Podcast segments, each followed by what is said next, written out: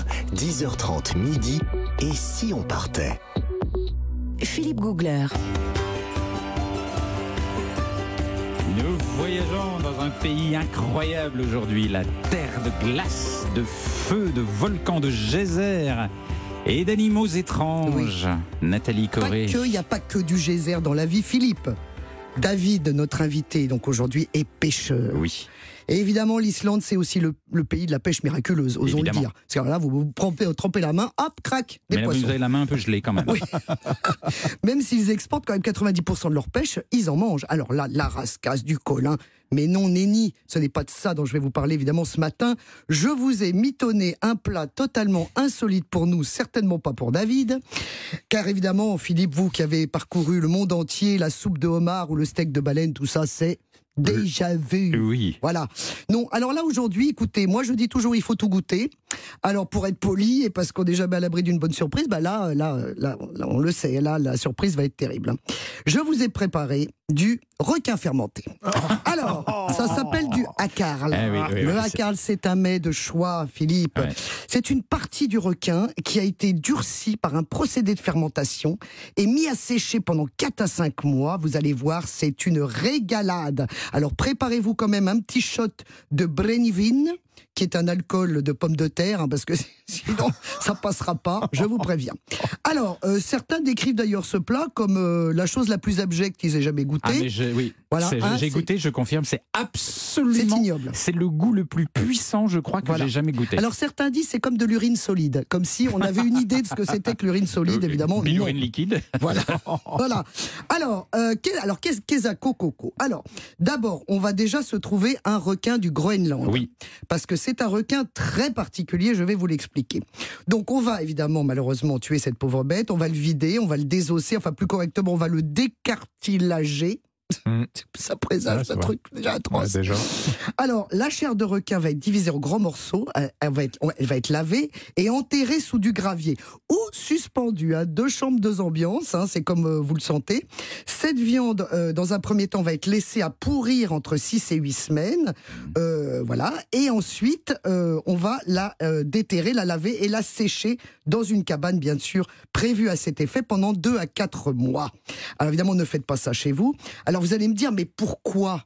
Pourquoi est-ce qu'on ne le mangerait pas frais? Ben Mais oui. Pourquoi? Parce que le requin du Groenland, il est toxique Ah, pour nous. ça, ouais. Ah. On peut pas Ouais, le manger ouais, comme ouais. ça, mais Ouais. non, sinon ce serait trop beau. Non, parce que figurez-vous qu'il n'a pas de voie urinaire. Alors bon appétit si vous êtes à table. Il n'a pas de voie urinaire, donc en fait lui, eh ben, euh, en fait il sue son pipe, son pipi, comme on dit? Il sue ses, il sue ses urines, c'est-à-dire que c'est par euh, capillarité, vous voyez que ça. Qui baigne dans son urine, c'est ça que vous non, en fait il, le- bon, il le sort par les pores. Ah, voyez, Par pas- les pores de sa peau. Voilà, c'est ça. Donc ça, c'est très toxique. Ah. Ça, c'est vraiment pour nous, il faut absolument pas le manger parce que euh, alors que quand ça fermente, quand ça pourrit, voyez-vous, on élimine l'acide de la chair et ça rend sa digestion plus facile. Alors évidemment, au bout de ces quelques mois où il a bien séché, etc. Là, on va enlever la peau qui est devenue dure. Et là, qu'est-ce qu'on voit? Une chair étincelante, toute blanche. Et c'est là que le plus dur arrive. Il faut le manger. Alors, c'est à l'apéritif, découpé en petits cubes. Et là, eh bien, écoutez, c'est un grand bain d'ammoniac, osons le dire. Oui, c'est vrai. Hein, vous, vous en avez mangé. Alors, comment vous trouvez le truc Ah ben c'est c'est alors au début vous Oui. mettez vous mettez le truc blanc c'est effectivement un petit carré blanc que vous mettez dans la, sur la langue que c'est un carré parce qu'on vous l'a découpé en petits morceaux. Sinon, Absolument. vous pouvez faire des tranches, hein, si tout vous à préférez. fait Oui. mais en vaut mieux y aller à mollo par Oui, petits bouts donc c'est un petit peu genre apéricube vous voyez Voilà. donc vous le mettez sur la langue et euh, au début c'est un peu fondant vous dites bon finalement vous avez prévenu que ça allait être une catastrophe donc vous êtes très méfiant vous dites bon non ça va Attention. et puis tout à coup c'est une tempête qui se lève dans la bouche. Une tempête vous connaissez le goût de l'ammoniac Alors non, parce que moi, personnellement, j'en ai fait surtout sur mes racines de cheveux, vous voyez. J'ai jamais mis ça dans ma bouche. Vous voyez l'odeur de l'ammoniac Très bien, c'est atroce. Eh ben, vous transformez ça en goût, c'est un peu la même chose, et, et ça vous envahit la bouche, et c'est absolument épouvantable. Oui, oui, bah oui, c'est épouvantable. Mais sachez quand même que euh, on en met sur la tétine des enfants, Ah. des petits Islandais, pour justement calmer les douleurs, et puis certainement pour les habituer au goût, hein, parce que bon, enfin c'est un, c'est un mets de choix. Je Ouais. vous ai pas donné n'importe quoi. C'est quand même un truc qu'on qu'on réserve plutôt pour des choses festives, Oui. pour le le, festi- le- le fameux festival Dorablot. Je ne sais pas du tout prononcer en islandais, je suis désolé. Certainement David va nous le prononcer bien, bien mieux que moi. C'est le au milieu de l'hiver. Ouais. Ça ravigore. hein. N'oubliez pas votre petit shot d'alcool pour faire passer le goût. parce que C'est atroce. C'est atroce. David Zella, vous êtes en direct avec nous depuis l'Islande. Est-ce que vous en avez mis sur la tétine de vos enfants?